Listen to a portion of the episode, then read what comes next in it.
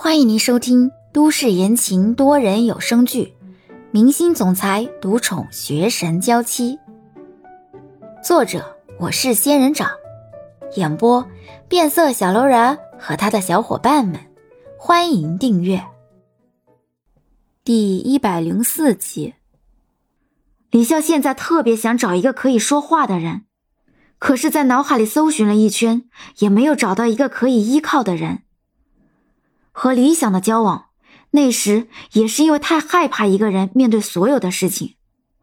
明明不爱，还是当了男女朋友，而做了男女朋友，却又发现自己宁可孤单，也不想被所谓的占有欲束缚。脑海里只有一个人的身影在浮现。李潇想去见欧星辰，想和他聊聊天，可是李潇又知道。现在的时机是多么的不适合，这个时候联系只会让现在的情势雪上加霜。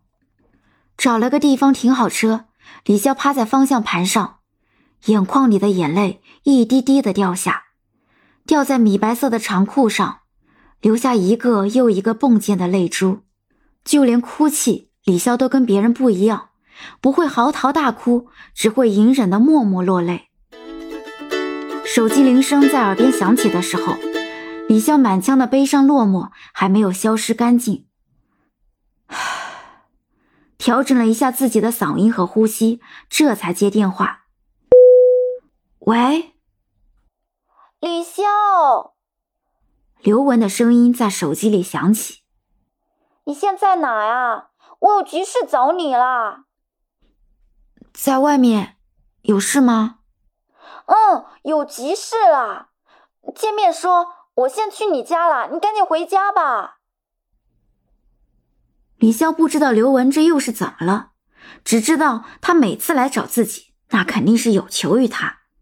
随手擦了擦眼泪，深呼吸了几口气，好像这样就可以把心中的怨气全都吐出来一样。调整好心情，李潇这才开车回家了。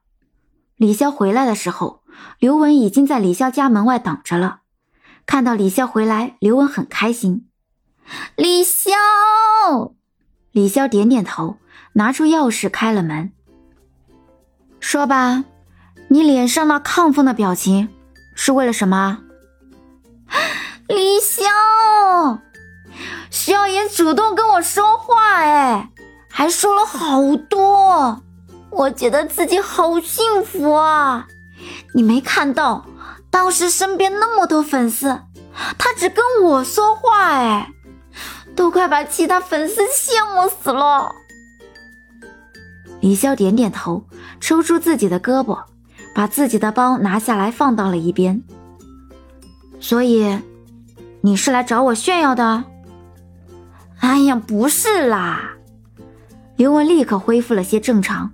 这才跟着李潇走进去，坐在了李潇家的沙发上。那个徐耀言最近在试戏的那部《只是待花开》的原作者，是不是你呀？这件事早就被传开了，李潇也不打算瞒着了。是，还真是。哎呀，有谁会相信？我居然认识一个冉冉升起的未来的大神呢，命真好。不对呀，你之前怎么一直都没有提过啊？我的小说基本上都是免费的，前期上架收费，读者直接留言要去看盗版。我辛辛苦苦挤出时间写出来，也赚不了几个钱。还不如凭我翻译资料赚钱来得快。如果我早就告诉你了，你会怎么说？那我肯定骂你傻呀！干嘛白出力呀？那不就是了？如果我说了，基本上所有人都会骂我傻。那我说了干嘛？赚不到钱还消耗时间。所以这件事，除了理想，没有人知道。而理想对我的评价就是，太傻太天真。那他现在肯定后悔死了，这么跟你说啦，竟然要拍成电视剧嘞！